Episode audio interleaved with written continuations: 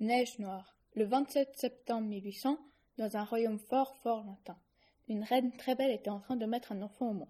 Cet enfant était un petit garçon. Il avait le teint blanc comme la neige et les cheveux noirs comme la nuit. Il était si beau qu'il ne pouvait qu'être aimé.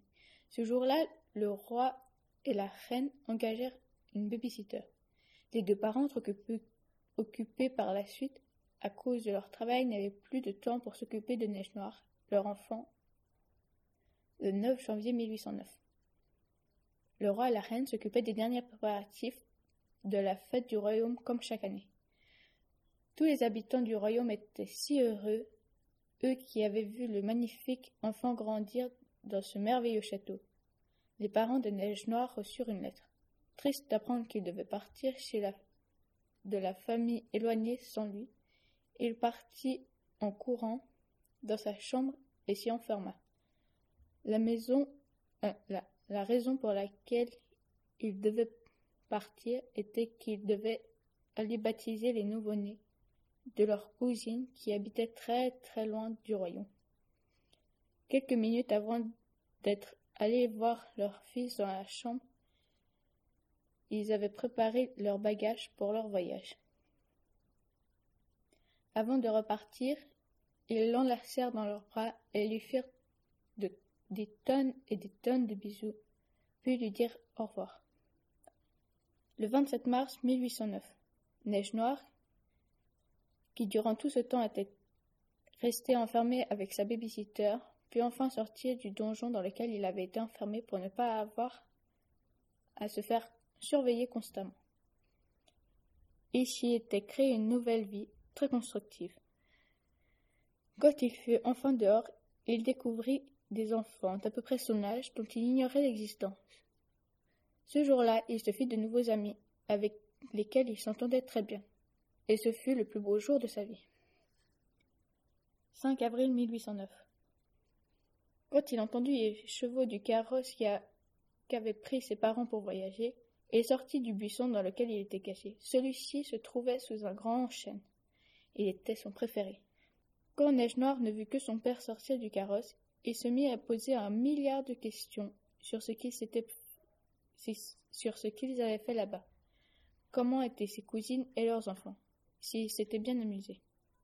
Quelques jours après, voyant bien que sa mère ne revint toujours pas, Neige Noire attristé alla voir son père.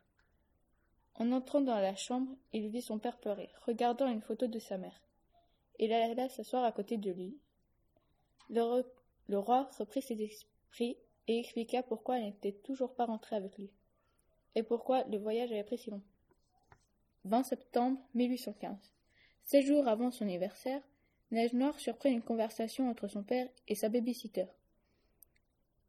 Il parlait d'un mariage qui pourrait sauver le royaume. Mais avant tout, le roi avait demandé à la babysitter de prendre la place de la reine sur le trône pour qu'il se sente moins seul et pour avoir un un peu de soutien pour se montrer brave devant tous ces sujets du royaume, qui allait venir à l'anniversaire de son fils. Le pauvre Neige Noir se sentit trahi par son père et sa proposition, que sa méchante babysitter avait acceptée. Durant trois très longs mois où ses parents n'étaient pas là. La femme qui lui servait de babysitter piquait des crises que personne ne comprenait. Celle-ci était si jalouse de la beauté du jeune prince. Tous les jours, l'enfant devait se rendre plus laid que possible. Et quand elle trouvait qu'il n'était pas assez moche, elle lui versait des seaux glaciales à la figure. Elle lui hurlait dessus et parfois elle allait dans le jardin le moins entretenu en le traînant par terre ou en lui tirant les cheveux. Elle le roulait dans la boue. Mais rien à y faire, il devenait de plus en plus beau chaque jour. Pendant le voyage de février à avril, la reine eut un terrible accident et elle se, fit empoisonner par un déjeuner le lendemain matin de son arrivée chez sa famille. Le soir d'avant, celui-ci, où elle a dit au revoir pour la dernière fois à son fils, la cuisinière et la babysitter parlaient tranquillement en préparant le petit déjeuner du roi et de la reine. La babysitter avait versé une potion très puissante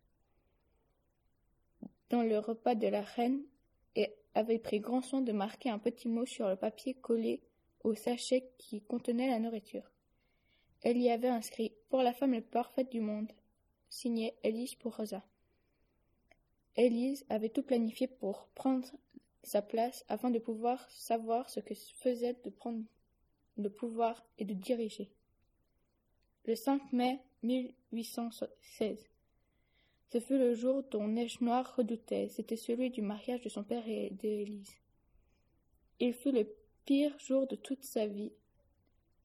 De voir que son père, le roi, se mariait avec Élise, la méchante babysitter, qu'il avait maltraité durant tout ce temps, mais il n'avait jamais rien dit à son père, de peur qu'il ne le croie pas.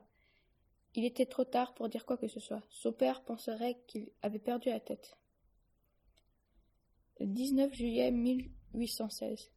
Une tragédie planifiée par son démon. Neige Noire découvrit que son père était étalé à plat ventre en bas de l'escalier qui menait à sa chambre. Il appela des secours, mais en vain. Rien ni personne n'allait voir, pensant que c'était un jeu, jusqu'à ce que le sang qui coulait de, sa tête, de la tête du roi n'atteigne le couloir où tout le monde passait. Quelques jours après l'accident du roi, le roi fut enterré sous les yeux de son fils, qui était très triste pour deux raisons. Son père et sa mère n'étaient plus de ce monde, et la personne avec qui il vivait à présent était Élise. Cette femme était son pire cauchemar. C'était pour ceci que Neige Noire pensait qu'elle n'y était pas pour rien à ces deux morts, aussi stupides soient-elles.